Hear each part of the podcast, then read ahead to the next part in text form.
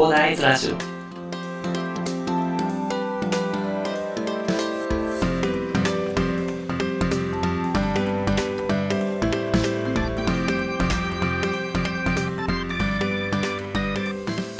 はい、おはようございます。こんにちは。こんばんは。広大です。この番組ではですね、サラリーマンに役立つ情報として、一級建築士の私がですね、リノベーションとは何かということから、購入リノベーションに必要な知識として何があるのかということをね、資産運用の話と絡めながらですね、お話しさせていただきます。この番組を聞いていただきありがとうございます。さて、本日はですね、水曜日でリノベーション知識ということでですね、リノベーションに潜む闇と最低限の確認事項についてお話しさせていただこうと思います。ちょっと最近ね、ありがたいことにですね、聞いていただく方も増えてきたということでですね、ちょっとですね、これはちょっと伝えておかなきゃいけないと、ちょっとまあリノベーションのメリットとかいろいろ伝えてきたんですけども、リノベーションに潜む闇っていうのもね、ちゃんとあるというところでですね、お話しさせていただこうかなと思います。私はあの、まあ、一級建築士ということでね、あの、仕事をしていたんですけども、ただですね、リノベーションっていうのはですね、現在のですね、法律ではですね、資格がなくてもできちゃう状態なんですよね。っていうのがですね、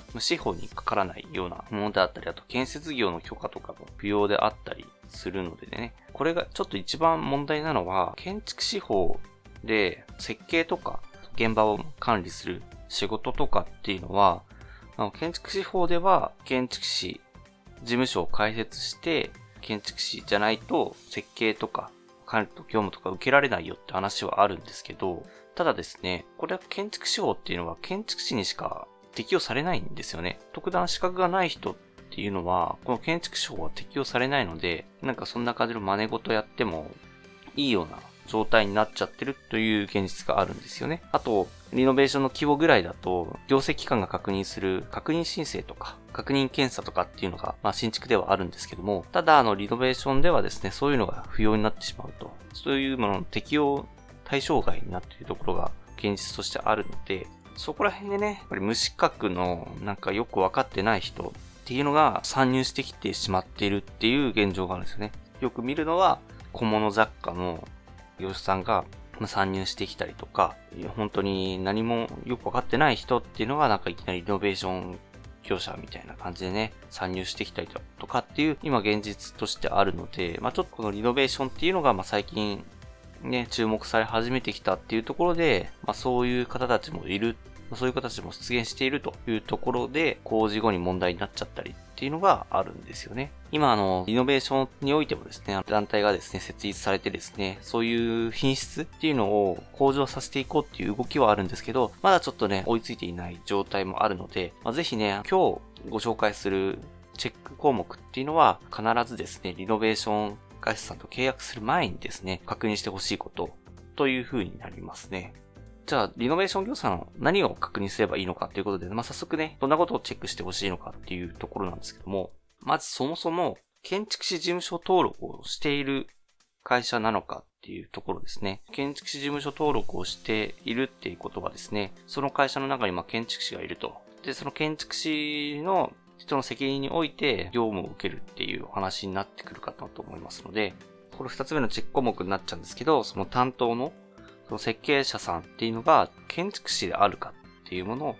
確認してほしいというところがあります。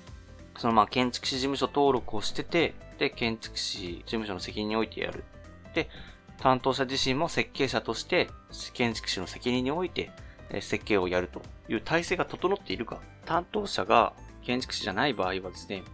担当者じゃなくて別の建築士のチェック体制が整っているかっていうのを確認していただければと思います。そういう体制でリノベーションに設計業務としてね、挑んでいるかと。仕事としてね、そういう形で業務を行っているかっていうのを必ず確認してほしいと。ちゃんとそこら辺ですね、建築士であれば、建築士法が適用されますのでね、建築事務所登録をしていればですね、その建築士事務所の方もですね、司法が適用されますのでね、でそういうその縛りがある中で、ちゃんと責任感を持ちながら仕事してるかっていうのをですね、必ず確認してほしいと思います。この確認方法っていうのはですね、建築士事務所登録をしてれば、建築士事務所登録してるよっていうことで、事務所のどっかに看板みたいなのが掲げられてると思います。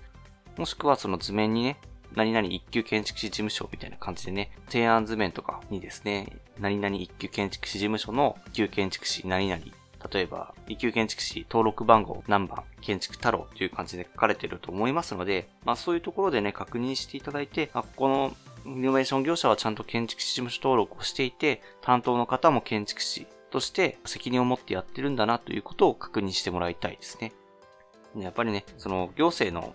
確認があればですね、最低限のところはね、見てもらえるっていうところがあって、で、ちゃんと建築士の方がね、やってればですね、ちゃんと断熱計画とか、断熱計画があの、ないがしろにするとですね、壁と内壁の間にね、結露が生じてしまったりね、ちゃんと耐火処理とかしてですね、隣の家にね、燃え移らないようにとかって、そういう配慮とかっていうのも、そういうことをやる必要があったりするのでね、まあそういうところでね、ぜひね、その建築士事務所登録をしてるかっていうのと、担当者が設計者であるか、もしくはですね、その担当者が図面を書いたものをですね、ちゃんと建築士の方がチェックする体制が整っているかということをですね、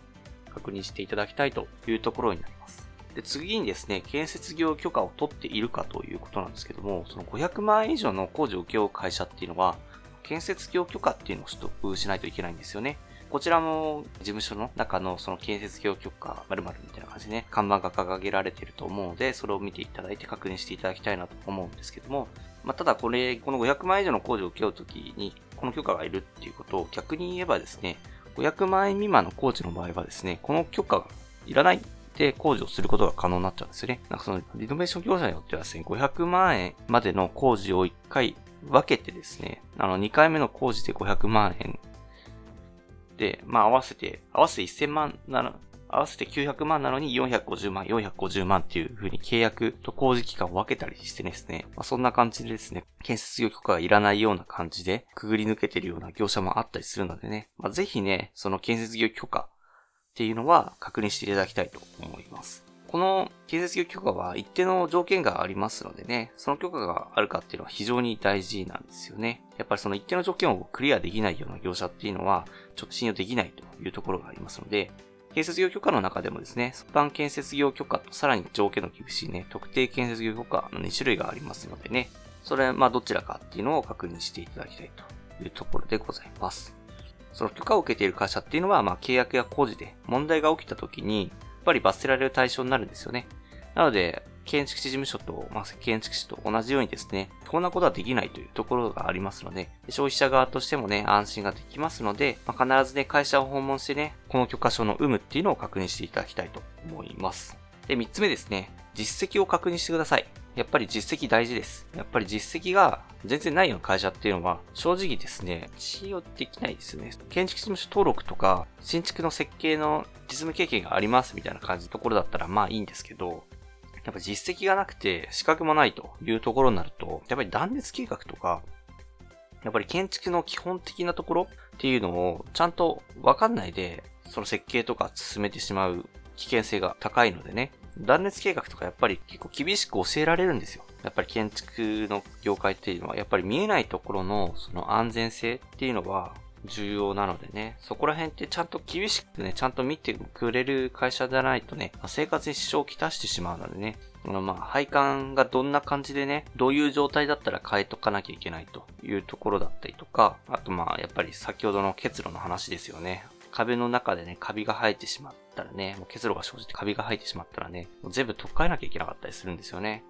でちゃんと、なんか水が流れるかっていうのも、新築とかだと確実に確認してます。ちゃんとなんかボールみたいなのを流してね、ちゃんとこう排水できてるかっていうのまで、ちゃんと確認したりするんですよね。水が流れる流れないっていうのは、あの、やっぱりちゃんとした現場ではね、かなり重要なことっていう風になりますので、ちゃんと確認するんですけど、そういうのを確認しないと、やっぱりちゃんと流れなかったりして、水浸しになっちゃうみたいな感じになっちゃうんですよね。お風呂に入れてたらなんかお風呂からめっちゃ水が漏れてきたみたいな感じに、ね、なっちゃいかねないので、そういうことがあるので、やっぱり実績っていうのをちゃんと確認してほしいと思います。ちゃんと実績がある会社で、まあなんかあんまりトラブルがないようなところだったら、まあ信用ができるかなと思いますので、まあ大手とかね、だったらね、結構まあ実績もあるとね、安心できるかなと思いますのでね、そこら辺確認していただければと思います。あと最後にですね、5つ目ですね、建築関係の知り合いがいれば、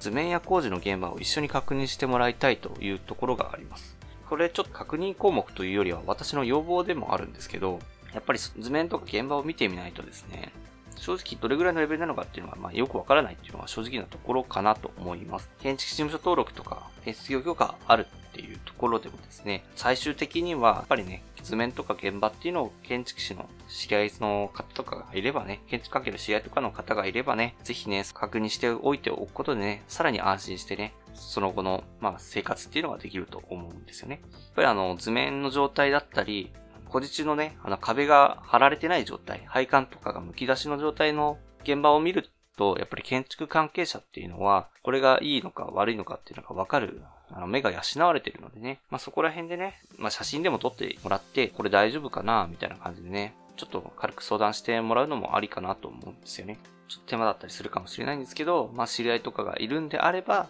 そういうことをしていただくと、まあ、さらに安心できるかなと思ったので、これ確認項目というよりは、まあ、こうしたらいいんじゃないかなということで最後アドバイスというか、そういうこともしたら、さらに安心できるよということでお話しさせていただきました。まあ、ちょっとですね、こんな感じでリノベーションっていうのはなかなかあの闇がある部分もあるんですよね。まあ正直多分建築手法とか、建築の方の